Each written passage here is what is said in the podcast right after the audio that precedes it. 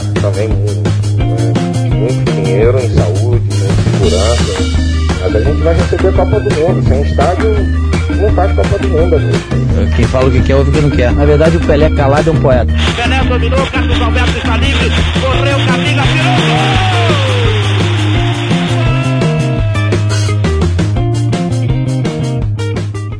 você, corneteiro, você que nos acompanha todas as semanas, todas as segundas-feiras na sua plataforma de podcast preferida. Eu sou Rafael Moraes, estou aqui com meus cornetas favoritos de sempre: Paulo Vitor PV, CH, o Carlos Henrique, o Galinho da Pajussara e também Bruno Araújo. Os cornetas hoje vão falar sobre um tema. É o seguinte, ó. France Football lança Ballon d'Or Dream Team para escolher a melhor equipe da história do futebol. Como esse ano não vai acontecer o tradicional evento, a escolha da bola de ouro da revista France Football, que escolhe, né, na verdade, o melhor jogador da temporada por conta da pandemia, por conta de tudo, tá, tudo que está acontecendo com relação ao Covid-19, vários campeonatos mudando, é, iniciando, parando, outros nem retornaram, por exemplo, o francês não foi até o final. A France Football encontrou essa forma de compensar a não realização do evento principal deles, eles publicaram essa lista enorme. É, eles, eles chamaram da bola dourada, né? O time dos sonhos. Eles vão escolher os 11 melhores jogadores da história por posição. E a gente vai fazer uma brincadeira aqui, né? Na verdade, 170 jornalistas vão escolher essa seleção. O resultado vai ser divulgado no dia 17 de dezembro. Mas os cornetas vão decidir escolher as suas seleções antes deles, né? Agora, no início do mês de novembro, nós não vamos falar aqui, obviamente, todos os jogadores que estão concorrendo. No decorrer do episódio, vocês vão entender melhor. Vamos colocar no link da descrição a notícia, né? Que tem a lista de todos os, os jogadores que estão concorrendo a esse, esse Dream Team, esse time dos sonhos. Mas vamos começar pelo PV.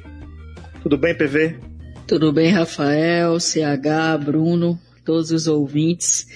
Eu vou iniciar minha fala dizendo que eu nunca achei algo tão difícil na minha vida como fazer essa seleção. TV. Diga. A ideia, deixa eu só explicar para o ouvinte, né? A ideia é que no primeiro bloco, dois cornetas escalem seus 11 jogadores, de 1 a 11, e façam seus destaques, né? Coloque seus destaques, é, se quiser justificar algum, alguns das escolhas, e no segundo bloco, mais dois cornetas também vão escalar seus 11. Então a ideia é essa, né? A gente não vai formar uma seleção só. Vão ser quatro seleções e aí o ouvinte vai fazer o seu julgamento e pode até nos enviar a seleção que vocês escolheram também, para que a gente possa publicar no nosso Twitter, no nosso grupo do WhatsApp e também citar nos outros episódios que nós vamos ter posteriormente. PV, por favor, seus 11, né? Seu esquema tático, seus 11 jogadores e seus destaques.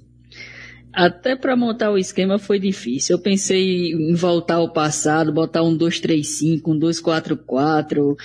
E depois eu, eu fiz, não, vou fazer, vou fazer de acordo com, a, com os esquemas atuais e fui no 433. E eu pouco vi da maioria dos nomes citados, né? Pouco vi jogar. Mas eu ouvi, ouvi falar muito. E aí quando a gente vai pesquisar, buscar é, critérios para definir essa escalação, que também é difícil definir critérios, eu cheguei na conclusão que meus 11 seria é, Yashin no gol, Carlos Alberto, Beckenbauer, Baresi e Roberto Carlos, Pelé, eu acho que não deveria nem estar tá na disputa, mas já que está na disputa, vamos citar. Platini, Maradona. E na frente, Romário, Puscas e Garrincha. É, eu queria ter citado, eu, eu não vou negar. Pouco ofensivo o time do rapaz, hein? Pelé é o cabeça de área, né? Parece aqueles, Parece aquele time apelão de videogame, meu amigo. Você não tem defensor, não, você só tem atacante. Pois é.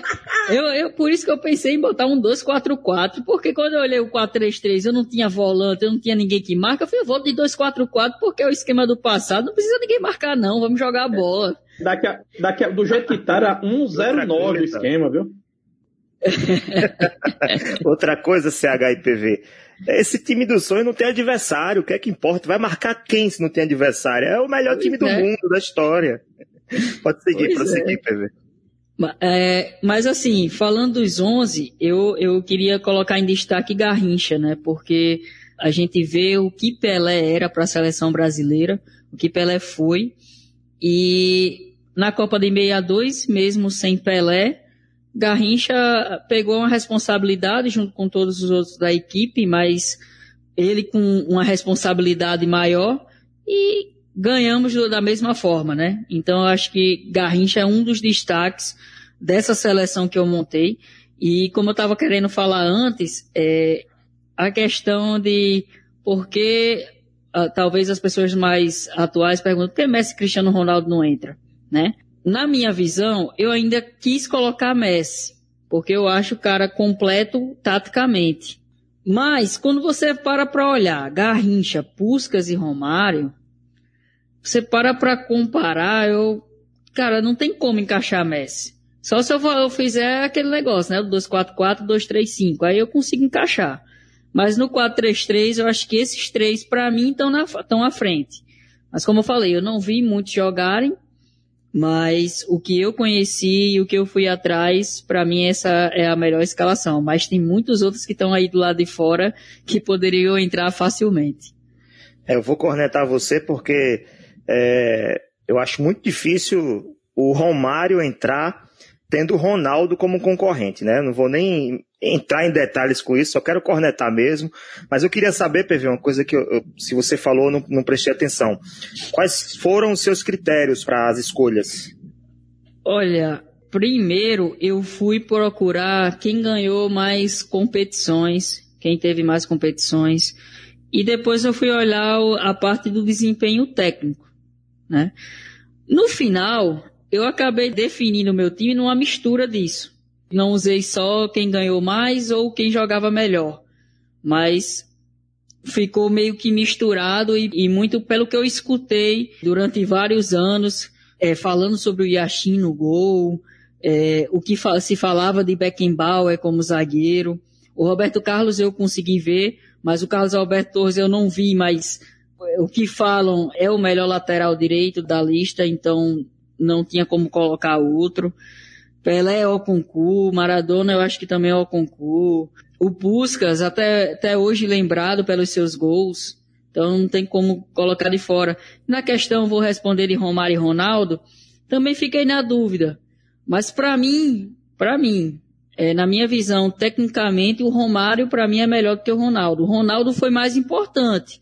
Fez uma quantidade, assim, gols eu acho que mais importantes. Ele fez menos gols, mas fez gols mais importantes que o Romário. Mas para mim, dentro de campo, o Romário jogava melhor do que o Ronaldo. Perfeito. CH tá com uma camisa bonita hoje. Descreve aí, que camisa é essa? Uma camisa vermelha com as mangas verdes? Olá, Rafael, amigos corneteiros, PV, Bruno, amigos ouvintes.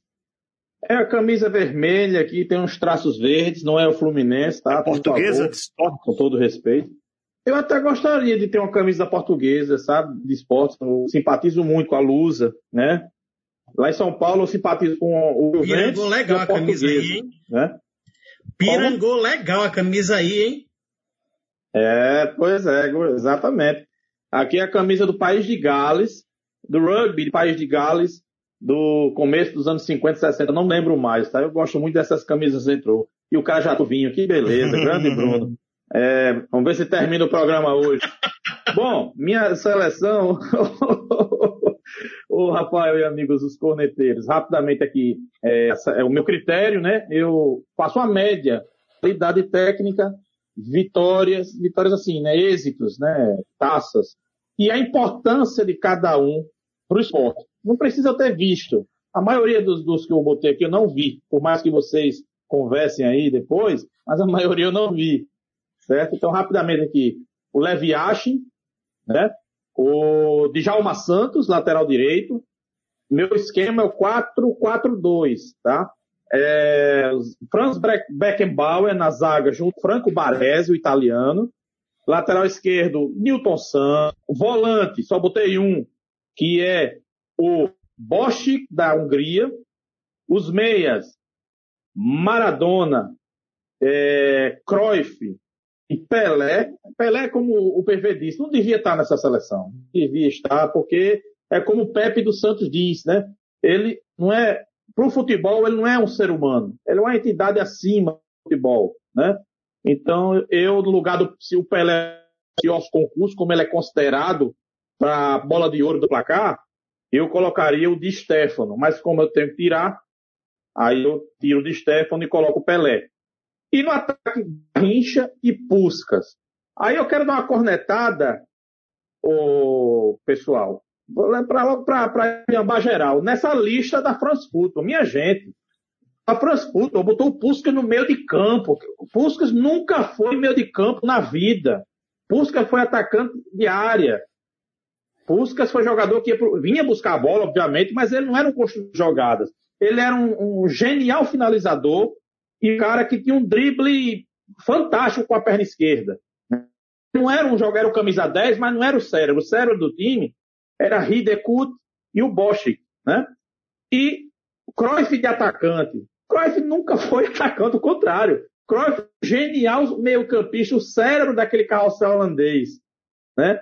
Entre outros, e o Lothar Matheus, por exemplo, como volante. O Matheus era meia ofensivo, e depois de ofensivo veio ser líbero. Nunca foi volante na vida, mas enfim. Então essa é a minha seleção. Os destaques, né? Eu vou, não vou botar o pé, porque gente já falou muito, não, não, não tem o que falar, mas alguma, alguns nomes que alguém pode, assim, não ser uma unanimidade, né? O Djalma Santos, por quê? Porque foi eleito a própria FIFA o melhor lateral direito da história, 90 minutos apenas conseguiu ser o melhor lateral de uma Copa do Mundo. Ele jogou a final da Copa do Mundo no lugar do Dissordi. E só pelos 90 minutos foram tão geniais que ele foi eleito o melhor lateral direito da Copa. O volante, o Bosch, dá um. Porque, pelo que eu leio, pelo que eu pesquiso, toda a bola passava pelos pés do volante húngaro, naquela seleção mítica de 54. Né? Então, é, é, eu acho assim um jogador os vídeos que eu vi, sensacional. Né? E outro que eu quero dar a, a, um destaque rapidamente é o Leviache, o goleiro, porque foi considerado também o melhor goleiro da história, e principalmente por tudo que ele representou, né? por, o único goleiro da história a ganhar uma bola da própria França. Então, um feito desse não é para qualquer um. Então, esses são os meus destaques de momento aí, para essa seleção aí, que, pelo amor de Deus, ou coisa difícil, Paulo Vitor. Pense numa, num perrengue que eu passei para formar e tirar Zico de fora, deixar o próprio de Stefano, deixar Romário e Ronaldo. Cortou o coração, viu? Vamos de corneta aleatória desse episódio, episódio de número 29 do nosso Cornetas. Já quem está falando de, de revista, falando de bola de ouro, melhores jogadores, Vou chamar Bruno Araújo para participar desse corneta aleatório que não falou ainda, tá regado a vinho. Já vai na, na terceira taça, né, Bruno? De jeito nenhum, meu amigo. Essa é ah, a é primeira é, taça. Eu tô terminando uma garrafa que foi aberta há uma semana. Então, vamos devagar, que o tanto é barro. Tá certo. Você tá com mais taça do que muitos jogadores aqui que estão concorrendo ao, ao Dream Team do Ballon d'Or. Mas vamos falar para valer agora, falar sério. Realidade, tá? Dessa vez eu não vou, eu não vou inventar muita coisa não. Digamos que é, exista a revista Nordeste Futebol, né? Fazendo uma comparação com a France Football, Nordeste Futebol. E existe o prêmio que é dado anualmente para os jogadores que atuam na região Nordeste, chamado Buchada de Ouro. Eu quero saber de você, Bruno Araújo, quem seria o ganhador do Buchada de Ouro da temporada 2020 é, do futebol nordestino? Qual jogador? Eu vou, vou ser tão sem vergonha que eu vou correr dessa com uma explicação muito simples. A gente está no meio da temporada, tem clubes nordestinos disputando Série B e Série A. Ah, vai correr, vai correr. terminar a temporada para poder fazer essa ponderação. Quem sabe vir um bom tema, Rafael, para um dos nossos próximos episódios do podcast. Porque a gente tem pois muita é. gente boa jogando por aqui, mas a gente precisa esperar porque os clubes nordestinos é estão precisando ainda disputar melhor as competições. A gente tem o Fortaleza que está muito bem, né? A gente tem outras equipes do Nordeste que estão participando das competições. Então, vamos deixar isso para o início de 2021 Não, mas vamos, vamos falar com o PV aqui. PV vai, não vai ficar em cima do muro, não. PV, quem é que leva? Léo Gamalho do CRB ou o Romarinho do Fortaleza? Eita, pegou pesado. Eu vou ficar com o Léo Gamalho. Pelo que ele estava fazendo no, no CRB, a quantidade de gols, que uma média altíssima de gols. Eu Sei, fico com o Léo Gamalho. Tá feliz agora. CRB vai ganhar a buchada de ouro. Concorda com ele, CH? Eu tô muito feliz não, porque Léo Gamalho não é mais jogador CRB, né? Foi ganhar petrodólares lá na, no mundo árabe, né? Exatamente. Mas concordo, concordo, né? Clubismo à parte, né? Ninguém faz 18 gols em meia temporada à toa, né? Sendo no, no futebol nordestino, né? Então, Léo Gamalho Romarinho, Léo Gamalho, não tem a menor dúvida. Pois é, com petrodólares, quem deve estar tá feliz, quem deve estar tá satisfeito é o próprio Léo Gamalho, né? Agora, mais ainda, ganhando o prêmio Puxada de Ouro do Cornetas Podcast. Vamos para o nosso segundo bloco. Nesse segundo bloco, meus cornetas, eu vou, eu vou começar pela minha seleção que eu formei aqui e eu achei interessante que no fim das contas ficou quase uma seleção brasileira. Eu fui formando aqui, fui montando a seleção depois que eu fui perceber. Só recapitulando, né? O, o time do PV estava em qual sistema tático mesmo? Eu estava no 4-3-3. 4-3-3. O de CH no 4-4-2. Eu escolhi o 3-4-3. 3-4-3 e tentei respeitar minimamente a, a, lista lá, mesmo que tem essas cornetadas aí do, do de Carlos Henrique, né?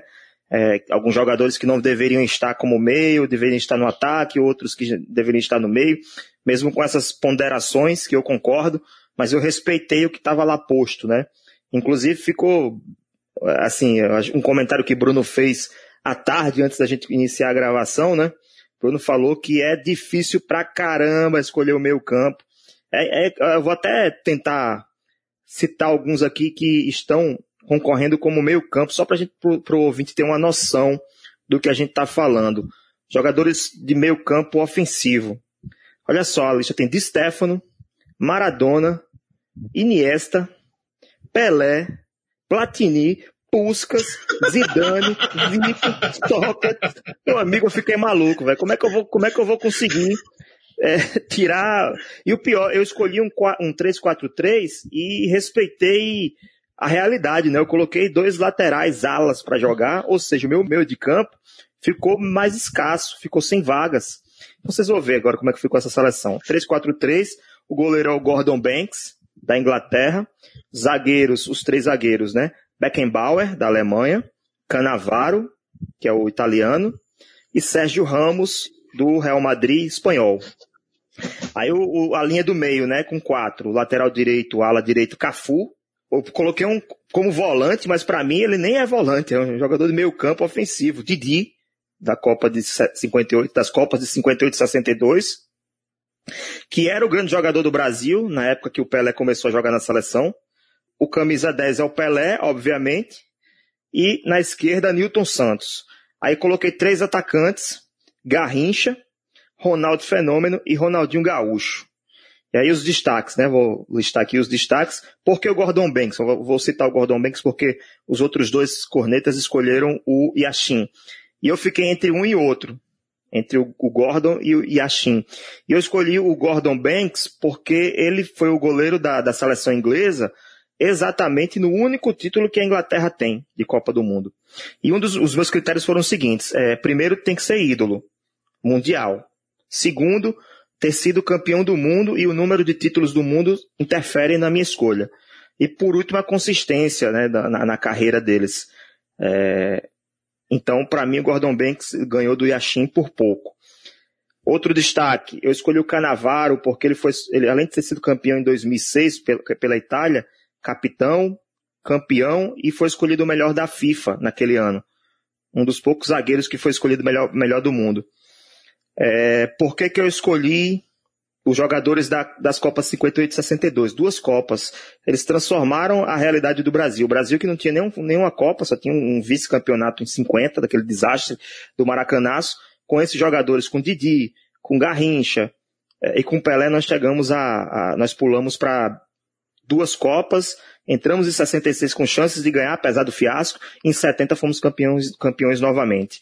E para completar, Newton Santos, acho que eu não citei o Newton Santos, né? Teve o Didi, Pelé, Newton Santos e Garrincha, quatro jogadores que foram bi em 58 e 62. Ronaldo Fenômeno também ganhou duas Copas do Mundo, 94 e 2002, além de ter sido é, segundo lugar na Copa de 98 e um dos protagonistas. E o Ronaldinho Gaúcho, porque para mim, assim, eu coloquei Pelé como uma, um caso impossível, impossível deixar Pelé fora. E o Ronaldo, Ronaldinho Gaúcho como um caso especial, apesar de da carreira dele não ter tido uma consistência até o fim da carreira. Poderia ter, ter conseguido mais coisas, inclusive mais uma Copa do Mundo, jogar mais uma Copa do Mundo, mas ele era especial por tudo que ele, ele foi especial por tudo que ele fez em campo.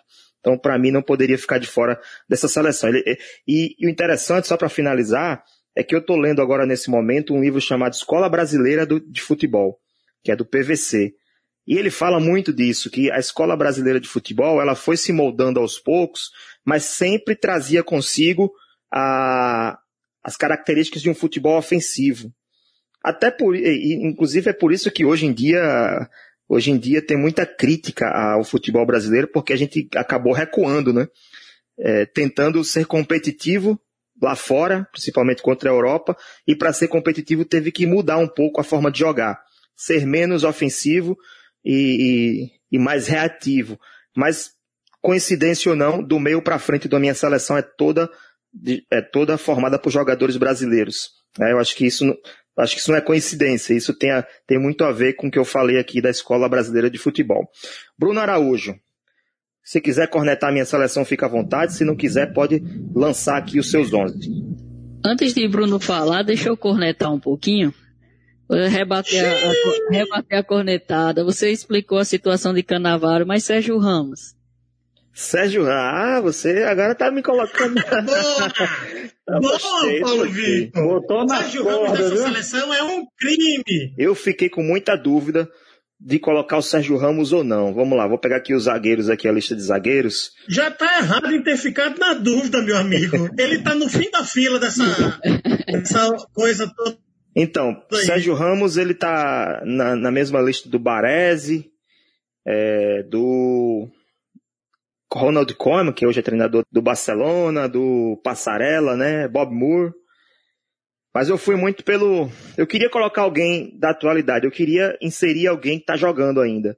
E eu não encontrei brecha em nenhum lugar, só encontrei na zaga. E como o Sérgio Ramos ele viveu um dos momentos mais áureos do futebol espanhol, da, seleção espanhola. Ele foi campeão da Euro em 2008, campeão do mundo em 2010 e campeão da Euro de novo em 2012. Então, por esse motivo, eu escolhi ele. Mas, como eu falei, eu vou, eu vou deixar minha frase, uma frase aqui para um, um, relato que eu acho que é o mais importante de tudo. Não importa quem serão os 11 que serão escolhidos pelos, por esses 170 jornalistas. Aliás, são 174 agora, né? Juntando nós quatro aqui. É, não importa quais serão escolhidos. O importante é que todos esses, esses super jogadores, todos eles entraram para a história de alguma maneira. Seja com títulos, seja com desempenho, seja por ser ídolo de alguma torcida ou de alguma nação, por tudo que eles fizeram durante as carreiras deles. Não importa quem foi o melhor, importa quem. E sorte de quem conseguiu assistir todos esses, né? Sorte de quem conseguiu assistir todos. Corri. Correu! Mas corri não, né?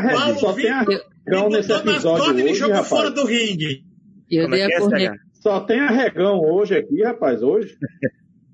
Eu dei, eu dei a cornetada só para explicar, porque para mim ele é o rei da maldade.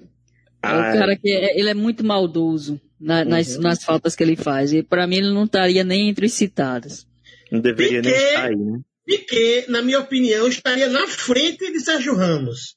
É, na sua opinião. Aliás, qual é a sua opinião sobre os 11? Vamos lá, Rafael Moraes.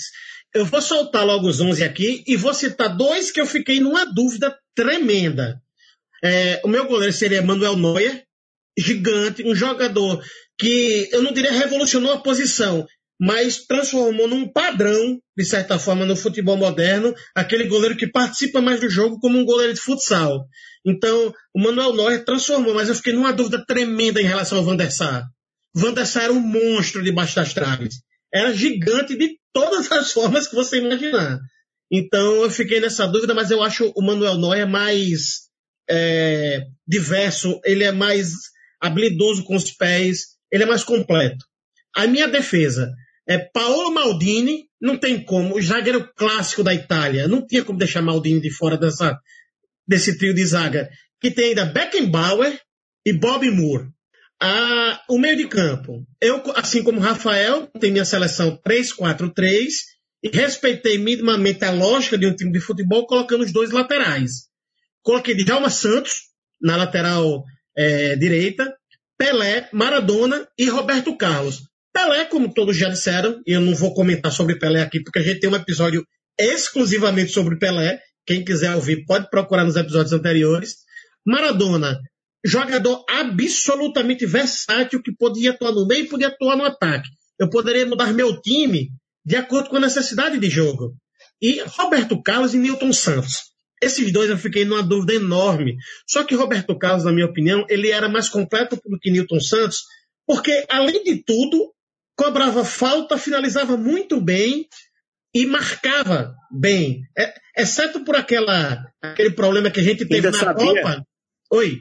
Ele sabia levantar meia muito bem também na entrada da área. Pronto, eu ia, entrar nessa agora, Rafael. Exceto por aquela situação no jogo contra a França na Copa do Mundo, em que ele baixou para levantar a meia e, enfim, saiu toda a jogada que culminou no gol da França. Ele é um jogador excepcional. E outra, foi um lateral que foi o segundo melhor jogador do mundo, perdendo para Ronaldo Fenômeno. Se Ronaldo Fenômeno não fosse o fenômeno que foi à época, é possível que o Roberto Carlos tivesse sido o melhor jogador do mundo. E aí, meu ataque, Messi, Ronaldo e Ronaldinho Gaúcho. Essa minha situação tem uma lógica que se aplica dentro do que eu falei do Maradona. Vou repetir aqui na corrida. Neuer, Maldini, Beckenbauer, Bob Moore, Djalma Santos, Pelé, Maradona e Roberto Carlos. Messi, Ronaldo e Ronaldinho Gaúcho. Com essa formação, eu poderia mudar meu ataque e meu meio de campo do jeito que eu quisesse. Porque Maldini, por exemplo, ele jogava como líbero. Beckenbauer, principalmente, foi o cara que melhor jogou como líbero e hoje é reconhecido mundialmente justamente por conta disso.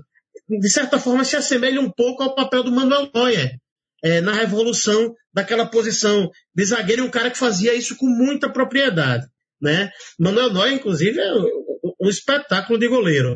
Maldini, multicampeão, nos clubes por onde, no clube por onde passou, no Milan especialmente.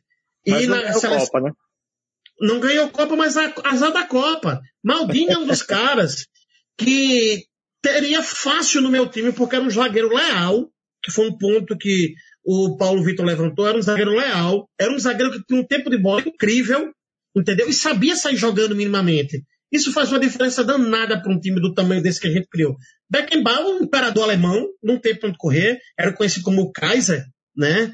É, o Bob Moore, inclusive, ele é um dos caras que tem uma estátua na frente do, do novo estádio de Wembley em Londres, mas principalmente quem escolheu o Moore não fui eu, foi Pelé. Porque Pelé Pronto. disse que foi o jogador que mais perto chegou de marcá-lo. Ou seja, o cara quase marcou Pelé, meu amigo. Diz lá, Rafael. Só, só sobre o Beckenbauer que você citou, ele ganhou a Copa de 74 pela Alemanha como Isso. jogador. Ele foi campeão como treinador em 1990, não é o caso né, para essa análise, mas é, ele ganhou todos os títulos possíveis da época dele. Isso, exatamente. Isso é muito importante para uma escolha. Absolutamente multicampeão. O Djalma Santos é outro que o CH já pontuou, não vou repetir o CH, e é um, um, jogador excepcional. Eu fiquei em dúvida entre ele e o Carlos Alberto Torres. Só que o Djalma Santos ele foi mais vitorioso do que Carlos Alberto Torres. Carlos Alberto Torres eu fiquei nessa dúvida porque ele foi capitão da seleção de 70, meu amigo. O cara ser capitão numa seleção do tamanho da seleção de 70 não é brincadeira. Não é brincadeira. E aí é como foi dito aqui. É de cortar o coração. E aí Pelé e Maradona. Pelé não tem o que dizer. Maradona, eu fiquei em dúvida se eu colocava Maradona ou Zico. Só que Maradona ele era mais versátil. Eu poderia tê-lo no meu time para atuar de mais de uma forma. E aí no ataque, Ronaldinho Gaúcho no seu auge foi excepcional. Não vi um jogador que me encantou tanto quanto Ronaldinho Gaúcho. Ronaldo é um atacante de, que, que, é destruidor e Messi, mais uma vez, é aquele cara é, que é genial e é versátil. Eu posso ter ele de um lado, eu posso ter ele do outro, eu posso trazer ele para o meio. Enfim, com essa seleção, meu amigo, eu duvido algum de vocês ganhar da minha. Pena que o tempo é pouco, viu, Rafael, para sair cornetando essas seleções aí, viu? E o assunto é bom, viu? Pense. A gente, Mas, a gente pode cornetar no grupo do WhatsApp, hein? É verdade, é verdade. Mas tem muita gente boa que ficou de fora, né? Eu esqueci de falar rapidamente, 30 segundos, do Baese, porque para mim ele era uma classe como líder e um cara que faz uma atroscopia dentro de uma Copa, volta para jogar no final de 94 e consegue anular Romário e Bebeto, minha gente. É verdade. É, um zagueiraço. Para mim, foi um, dos que eu vi em vida, foi o maior zagueiro que eu vi jogar, né? Então, para mim, Baresi é, merecia também essa, essa, honra. E Garrincha, para mim, o rei das pernas tortas aí, o cara que praticamente ganhou a Copa de 62 sozinho, buscas, né? Tanta gente. Era bom mais meia hora, uma hora de programa para gente sair cortando e falando aqui, mas infelizmente, né? Eu, eu queria citar só uma curiosidade que eu achei bem interessante é que Marcelo está entre os citados para lateral esquerdo, né, para estar nessa seleção dos, dos, melhores de todos os tempos, mas ele nem convocado hoje é para a seleção brasileira, né? Algo bem curioso. É, e Mar Marcelo, ele é, é, em termos de técnica, ele é excepcional. Rafael, só para dizer para quem está ouvindo a gente, a gente vai colocar todas as seleções de cada um do, dos cornetas lá no Twitter, arroba Cornetas Sim. A turma pode ir lá conferir, depois de ouvir o episódio, se quiser conferir, conectar a seleção de cada um, vai lá no Twitter do Cornetas que a gente vai ter a seleção de cada um lá. Vamos para o nosso último bloco. Aliás, um detalhe que eu não falei, é, depois de, da escolha de, dos 44, né? Os quatro times que nós escolhemos aqui. É, quem deve ficar. Espero que o Cristiano Ronaldo ele não receba esse podcast, porque senão ele vai ficar pé da vida com a gente, né? Porque ele não entrou em nenhuma seleção, nem citado, nem dúvida, nem dúvida a gente teve de colocar ele, né, Bruno?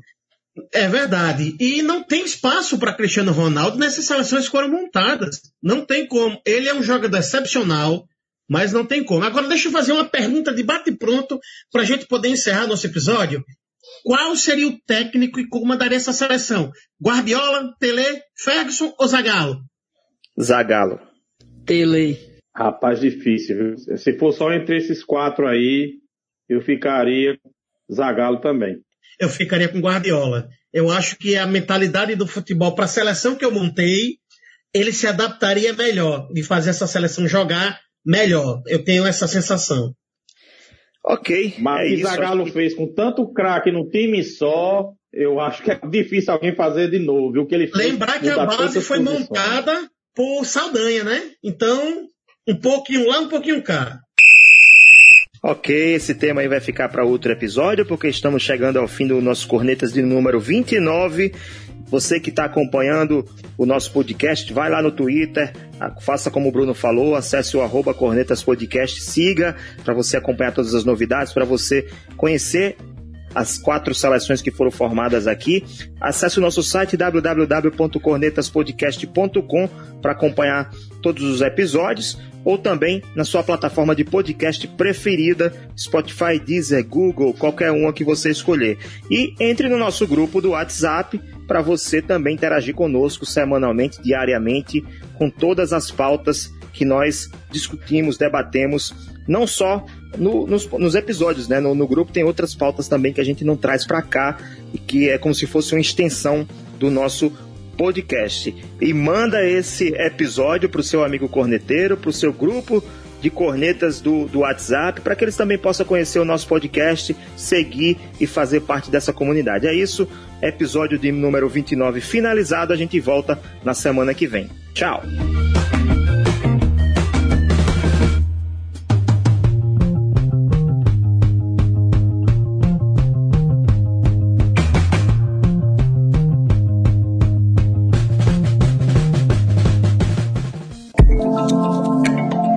Este podcast é produzido por Play Áudio Rádio Intor. Play Áudio Rádio Intor.